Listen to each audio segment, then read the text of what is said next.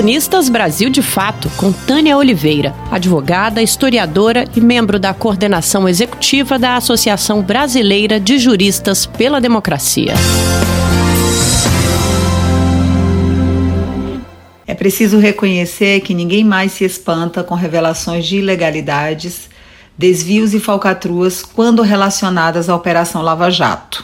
Já entramos naquele ponto em que o absurdo virou comum e tudo é visto como um museu de grandes novidades, como dizia o poeta Cazuza. Após a confirmação da atuação ilegal do FBI em Curitiba e das tentativas de criar uma fundação com 2,5 bilhões de reais da Petrobras pela turma da Força Tarefa em Curitiba, fora todas as conversas de coluio com Sérgio Moro, o juiz que conduzia os processos, parecia que o fundo do poço havia chegado.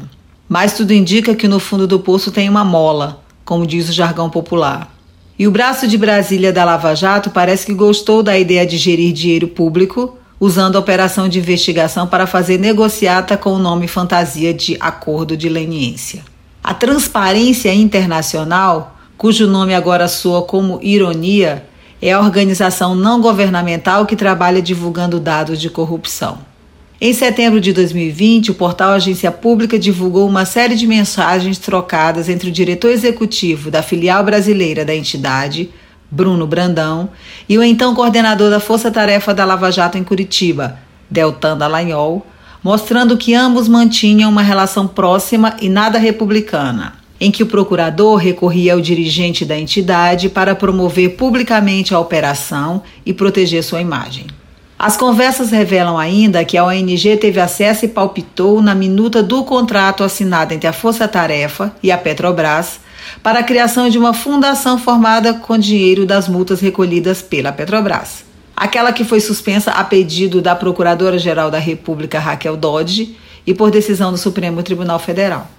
A ONG atuou nos últimos anos para defender publicamente a Lava Jato e seus protagonistas dentro e fora do Brasil por meio de entrevistas, contato com a imprensa e publicação de notas de apoio.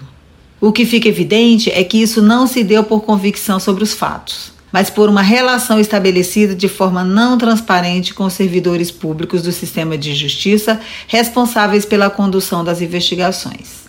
A notícia mais recente envolvendo as relações entre a Transparência Internacional e a Lava Jato foi divulgada no último dia 7 de dezembro.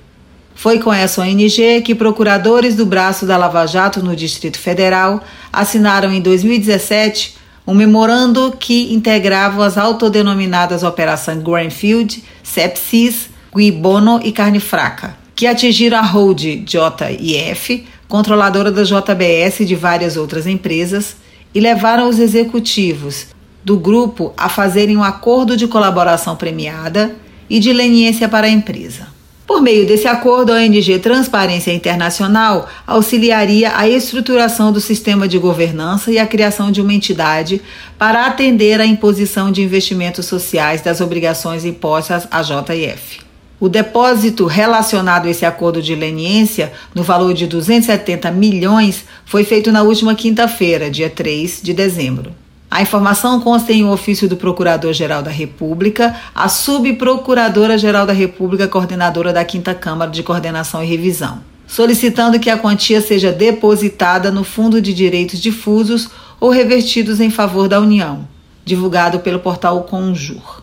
A Lava Jato, como faça, já é lugar comum mas a degradação que vai se evidenciando a cada nova conduta que vem a público não deixa sequer a mais tênue lembrança de dignidade de investigação minimamente séria.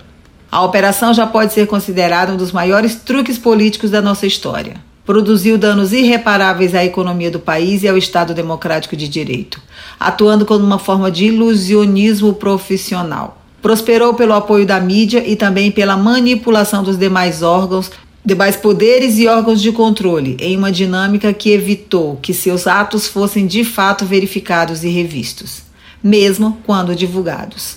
Transformou-se em uma força política capaz de influenciar a produção legislativa e o resultado eleitoral. A merecer uma metáfora, a história de membros da Operação Lava Jato pode ser contada como a história de Giges, o pastor da República de Platão, que, ao se tornar invisível aos olhos da sociedade, sentiu-se livre para praticar todas as maldades e crimes em busca do poder. É o exato oposto da transparência, a camuflagem. Trazer a lume todos os desvios e apresentar o que acontecia verdadeiramente nos bastidores da Lava Jato, mesmo quando já pareçam banais, é retirar-lhes o anel da invisibilidade do dedo e mostrar que não havia ali homens justos dispostos a combater a corrupção. Esse era apenas o um engodo para sua imagem pública. Ninguém combate a corrupção cometendo-a. Ninguém combate a injustiça cometendo-a. O que fez com que os atores da Operação Lava Jato buscassem a prática de toda sorte de desvios, supostamente em nome da moral, foi o crescente acúmulo de poder e a certeza da impunidade. Edificados como ícones da moralidade pública, quando na verdade eram apenas homens e mulheres com suas personalidades e defeitos, entenderam que tudo podiam, porque justificável. O que se tem agora é a ostensiva mostra dos interesses mais indecorosos a serem viabilizados com o uso de instrumentos legais. Isso inclui, no caso de Curitiba, por evidente, não apenas os procuradores, mas o juiz que conduziu os processos, cujos interesses financeiros recentemente revelados impressionaram a sociedade e cuja parcialidade, já totalmente escancarada, ainda não foi declarada pelo único órgão que pode e deve fazê-lo, o Supremo Tribunal Federal. Você ouviu a advogada e historiadora Tânia Oliveira, da coordenação executiva da Associação Brasileira de Juristas pela Democracia.